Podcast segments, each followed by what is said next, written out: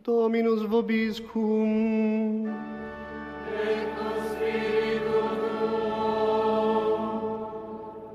Lectio Sancti Evangelis Hören wir das Evangelium nach Markus.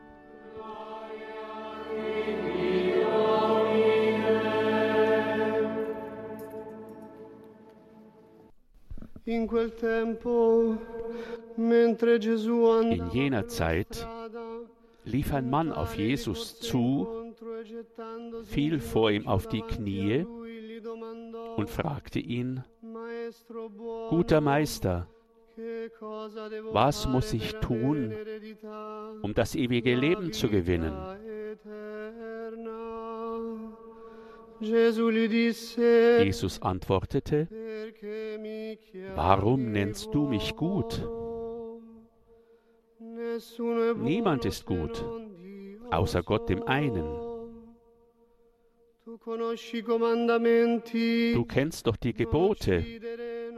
Du sollst nicht töten, Du sollst nicht die Ehe brechen, du sollst nicht stehlen, du sollst nicht falsch aussagen, du sollst keinen Raub begehen, ehre deinen Vater und deine Mutter. Er erwiderte ihm, Meister, alle diese Gebote habe ich von Jugend an befolgt.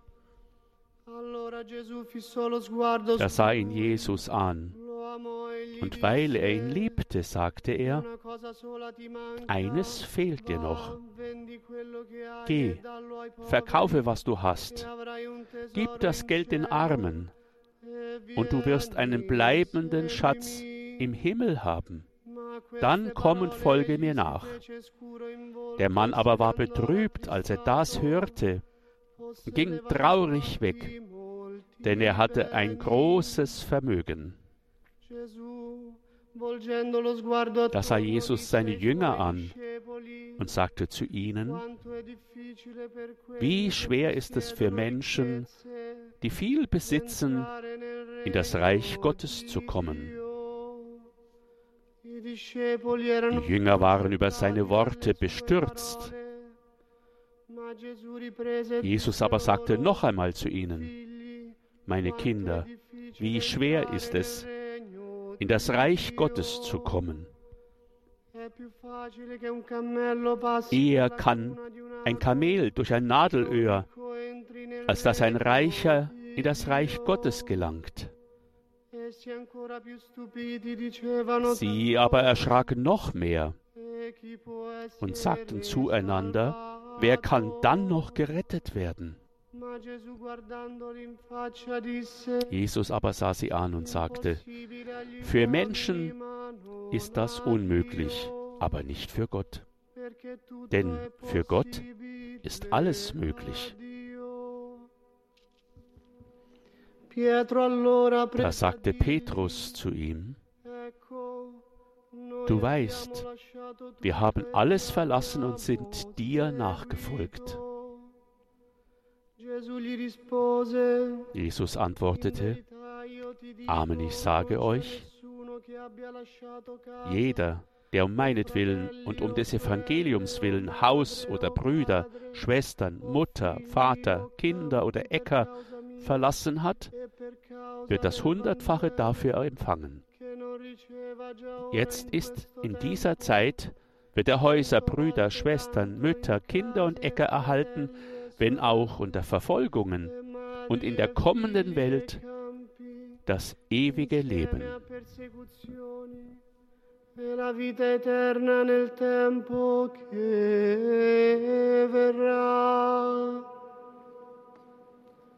Verbum Domini.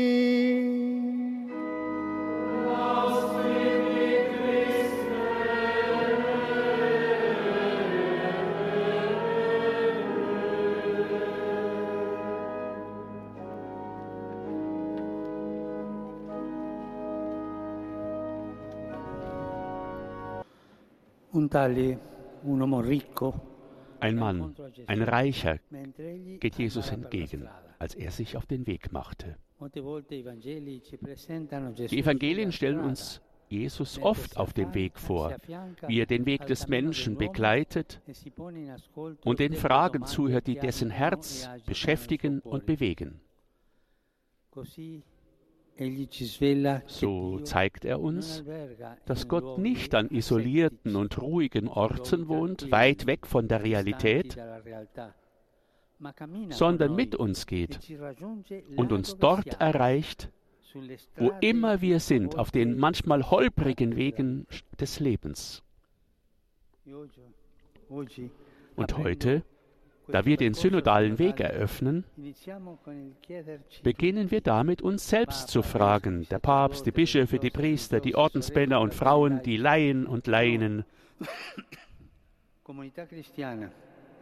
verkörpern wir, die christliche Gemeinschaft, den Stil Gottes? der durch die Geschichte hindurchgeht und die Ereignisse der Menschheit teilt? Sind wir bereit, uns auf das Abenteuer des Weges einzulassen? Oder flüchten wir uns aus Angst vor dem Unbekannten lieber in die Ausreden, das ist nicht nötig? Und das hat man ja schon immer so gemacht. Eine Synode abzuhalten bedeutet, gemeinsam einen Weg zu beschreiten. Schauen wir auf Jesus, der auf der Straße zuerst dem reichen Mann begegnet, sich dann seine Fragen anhört und ihm schließlich hilft zu unterscheiden, was er tun muss, um das ewige Leben zu gewinnen. Begegnen, zuhören, unterscheiden. Drei Verben des synodalen Weges, auf die ich mich heute konzentrieren möchte begegnen. Das Evangelium beginnt mit der Erzählung einer Begegnung. Ein Mann geht auf Jesus zu, kniet vor ihm nieder und stellt ihm eine entscheidende Frage. Guter Meister, was muss ich tun, um das ewige Leben zu erben? Eine so wichtige Frage erfordert Aufmerksamkeit, Zeit, die Bereitschaft, dem anderen zu begegnen und sich von seiner Unruhe herausfordern zu lassen. Der Herr ist in der Tat nicht distanziert. Er zeigt sich nicht verärgert oder beunruhigt. Im Gegenteil, er bleibt bei ihm. Er ist offen für die Begegnung. Nichts lässt ihn gleichgültig. Alles bewegt ihn. Die Begegnung mit Gesichtern, das Kreuzen von Blicken, das Teilen der Geschichte eines jeden Menschen, das ist die Nähe Jesu. Er weiß, dass eine Begegnung das Leben verändern kann. Und das Evangelium ist voll von Begegnungen mit Christus, die aufrichten und heilen. Jesus war nie in Eile und hat schnell auf die Uhr geschaut, ob er noch Zeit hat. Nein, er hat sich Zeit genommen für die Person, die ihm begegnete, um ihm zuzuhören. Auch wir, die wir diesen synodalen Weg beginnen, sind aufgerufen, Experten in der Kunst der Begegnung zu werden. Es geht nicht darum, Veranstaltungen zu organisieren oder theoretische Überlegungen zu den Problemen anzustellen, sondern vor allem darum, uns Zeit zu nehmen, um dem Herrn zu begegnen und die Begegnung unter uns zu fördern. Eine Zeit, um dem Gebet, der Anbetung, dem, was der Geist der Kirche sagen will, Raum zu geben sich dem Gesicht und dem Wort des anderen zuzuwenden, uns von Angesicht zu Angesicht zu begegnen, uns von den Fragen der Schwestern und Brüder berühren lassen,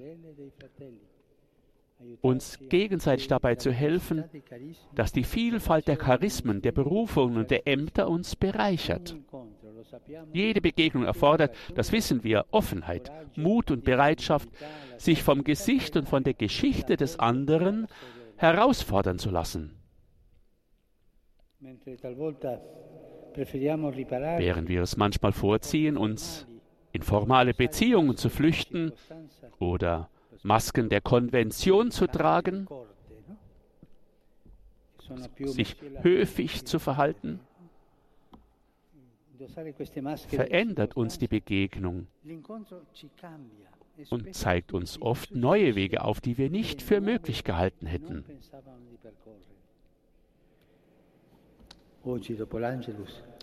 Heute nach dem Angelus werden wir eine schöne Gruppe von Menschen treffen, Menschen von der Straße weg. Sie sind da, um zuzuhören.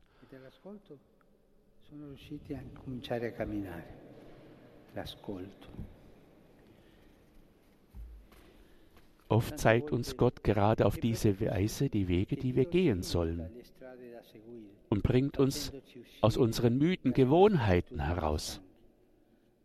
Alles ändert sich, wenn wir zu echten Begegnungen mit ihm und untereinander fähig sind, ohne Formalitäten, ohne Täuschung, ohne Tricks.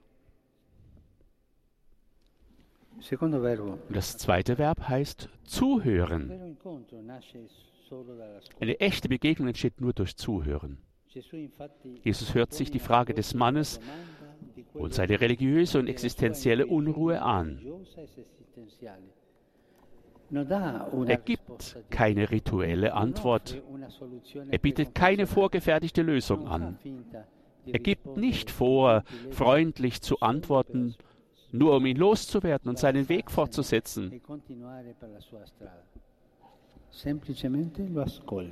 Ganz einfach zuhören. Darum geht es. Zuhören. Ohne Eile.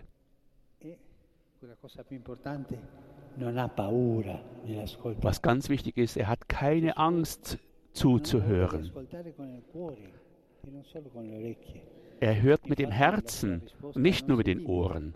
Seine Antwort nimmt nicht nur die Frage zur Kenntnis, sondern erlaubt dem reichen Mann, seine eigene Geschichte zu erzählen und frei über sich selbst zu sprechen.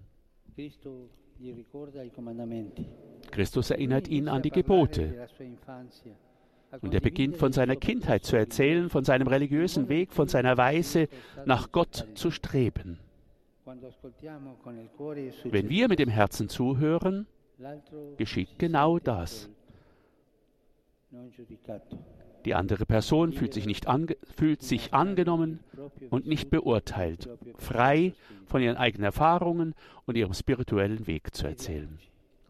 Fragen wir uns einmal ganz ehrlich.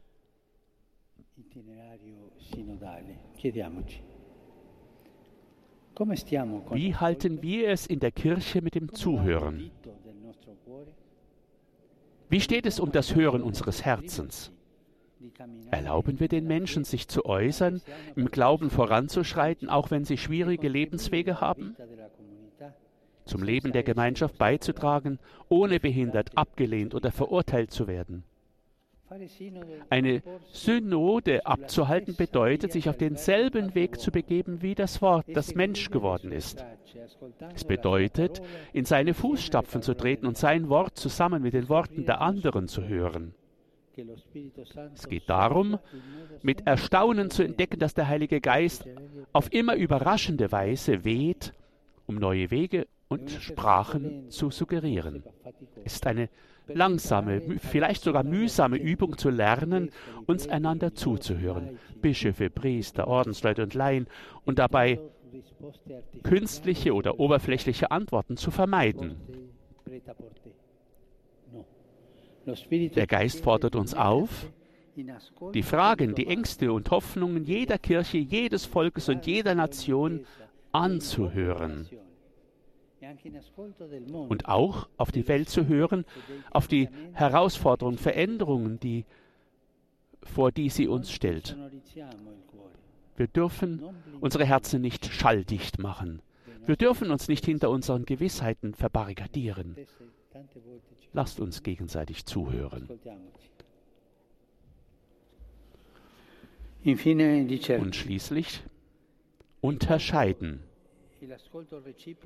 Sich zu treffen und einander zuzuhören ist kein Selbstzweck, der die Dinge lässt, wie sie sind. Im Gegenteil. Wenn wir in den Dialog eintreten, stellen wir uns selbst in Frage. e Wir machen uns auf den Weg. Und am Ende sind wir nicht mehr dieselben wie vorher. Wir haben uns verändert. Das heutige Evangelium zeigt uns dies. Jesus spürt, dass dieser Mann, der vor ihm steht, gut und religiös ist und die Gebote einhält, aber er will ihn über die bloße Einhaltung der Gebote hinausführen. Im Dialog hilft er ihm zu unterscheiden. Er schlägt ihm vor, in sich selbst hineinzuhören und zu schauen, im Licht der Liebe, mit der er selbst angesehen und geliebt ist. Und in diesem Licht zu unterscheiden, woran sein Herz wirklich hängt. Und um dann zu entdecken, dass sein Gut nicht darin besteht, weitere religiöse Handlungen hinzuzufügen, sondern im Gegenteil, sich zu entleeren, zu veräußern, was sein Herz vereinnahmt, um Platz für Gott zu schaffen. Dies ist auch für uns ein wertvoller Hinweis. Die Synode ist ein Weg der geistlichen Unterscheidung, die in der Anbetung, im Gebet und im Kontakt mit dem Wort Gottes stattfindet. Und die zweite Lesung, gerade heute, sagt uns, dass das Wort Gottes lebendig ist, wirksam und schärfer als jedes zweischneidige Schwert. Es dringt durch bis zur Scheidung von Seele und Geist, von Gelenken und Mark. Es richtet Überregungen und Gedanken des Herzens. Das Wort öffnet uns die Augen für die Unterscheidung und er- er- erleuchtet sie. Es richtet den synodalen Weg so aus, dass er keine kirchliche Konvention, keine Studientagung oder ein politischer Kongress ist. Es ist kein Parlament, sondern ein Ereignis der Gnade, ein Heilungsprozess unter der Leitung des Heiligen Geistes. In diesen Tagen ruft uns Jesus auf, so wie er es mit dem reichen Mann im Evangelium getan hat, uns leer zu machen, uns von dem zu befreien, was weltlich ist, und auch von unseren Verschlossenheiten und unseren sich wiederholenden pastoralen Modellen, uns zu fragen, was Gott uns in dieser Zeit sagen will und in welche Richtung er uns führen möchte. Liebe Brüder und Schwestern, ich wünsche uns allen einen guten gemeinsamen Weg. Mögen wir Pilger sein, die das Evangelium lieben und offen sind für die Überraschungen des Heiligen Geistes. Lassen wir uns die Gnadenmomente der Begegnung, des einander Zuhörens und der Unterscheidung nicht entgehen. Tun wir dies in der freudigen Gewissheit, dass der Herr es ist, den wir suchen, dass er uns mit seiner Liebe zuvorkommt.